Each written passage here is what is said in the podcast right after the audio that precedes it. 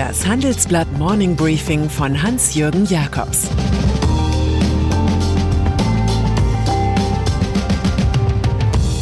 Guten Morgen allerseits. Heute ist Donnerstag, der 31. Oktober. Und das sind heute unsere Themen. Neue Chance für Giffey. Europas Traum von Souveränität. Und die nächste Autofeier ist perfekt.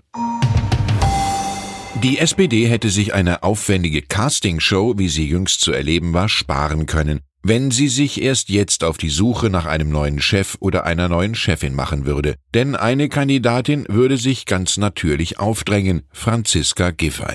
Sie ist Politikerin des zupackenden, dünkelfreien Typs und der Doktortitel werde der Bundesfamilienministerin nicht aberkannt, teilte jetzt die Freie Universität Berlin nach langer Prüfung mit. Das Universitätspräsidium habe einstimmig entschieden, ihr für die Dissertation über Zitat Europas Weg zum Bürger zwar eine Rüge zu erteilen, es gebe Zitiermängel, aber das Gesamtbild rechtfertige nicht die Streichung des Doktortitels. In diesem Fall wäre Giffey zurückgetreten. Nun wäre sie zumindest eine adäquate Co-Chefin neben Olaf Scholz oder Norbert Walter Borjans. Es sieht ganz so aus, als würden PSA oder auch Peugeot Citroën und Fiat Chrysler kurz FCA heute den Beweis für den anhaltenden Trend zur Größe in der Autoindustrie liefern. Gestern hatte zunächst der Verwaltungsrat von PSA einer Fusion zugestimmt, später folgte der Aufsichtsrat der Firma FCA. Es gebe laufend Diskussionen, um eine Konsolidierung zu erreichen, teilte FCA offiziell mit. Der französische Staat als PSA-Aktionär preist diese Form der Anpassung. Nach der Eheschließung rücken die Vermählten mit einem Absatz von 9 Millionen Fahrzeugen auf Platz 4 der Welt. Vor ihnen noch VW, Toyota sowie Renault Nissan.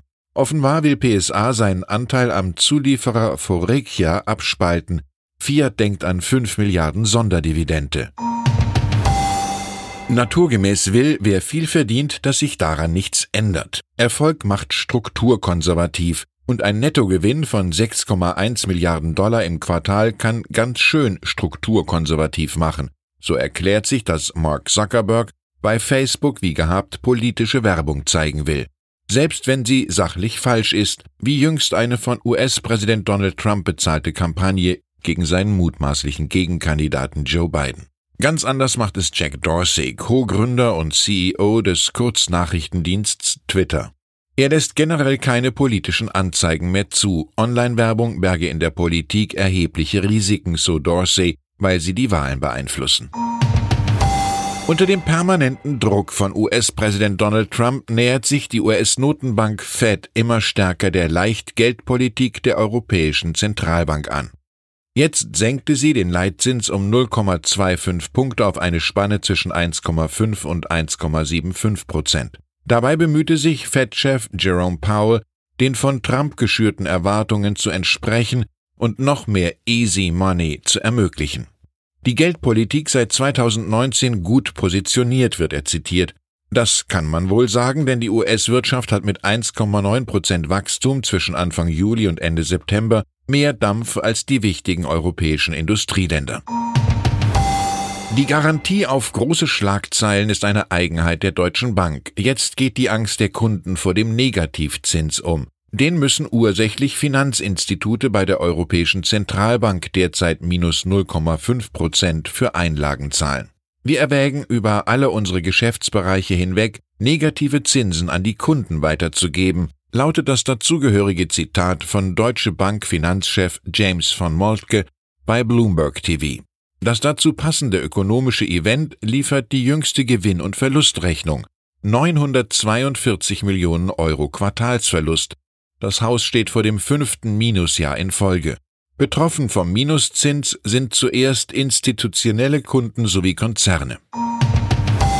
Chile fällt für Veranstaltungen größerer Art erstmal aus. Das Land praktizierte von 1974 bis 1990 unter dem regierenden General Augusto Pinochet einen eisenharten Chicago Boys Kapitalismus. Danach befreite es sich mühsam hin zur sozialen Demokratie.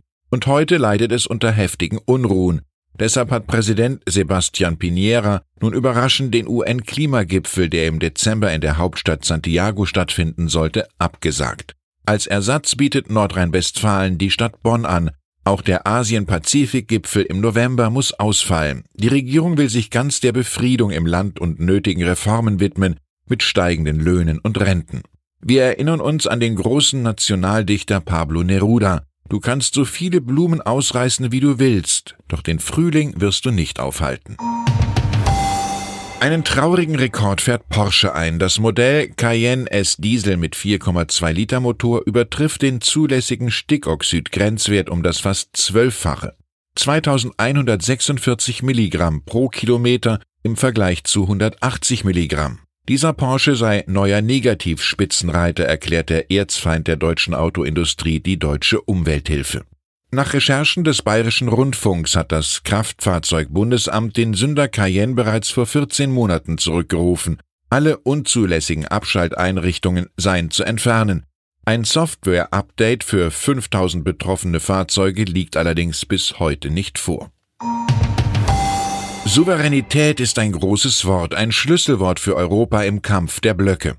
Die EU habe heute die Aufgabe, Europas Souveränität zu verteidigen, sonst, Zitat, werden wir zur Käsescheibe auf einem amerikanisch-chinesischen Sandwich, mahnte Clément Bonn, Topberater von Staatspräsident Emmanuel Macron, beim French-German Business Forum.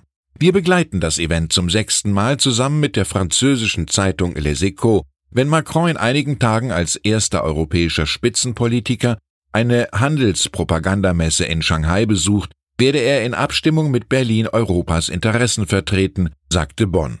Zitat, wir dürfen keine widersprüchlichen Signale in Richtung China senden.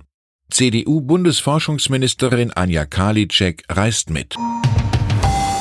Wer nach einem Fallbeispiel sucht, wie sich ein 120 Jahre altes deutsches Familienunternehmen in digitalen Zeiten neu erfindet, sollte unsere Geschichte über Miele lesen.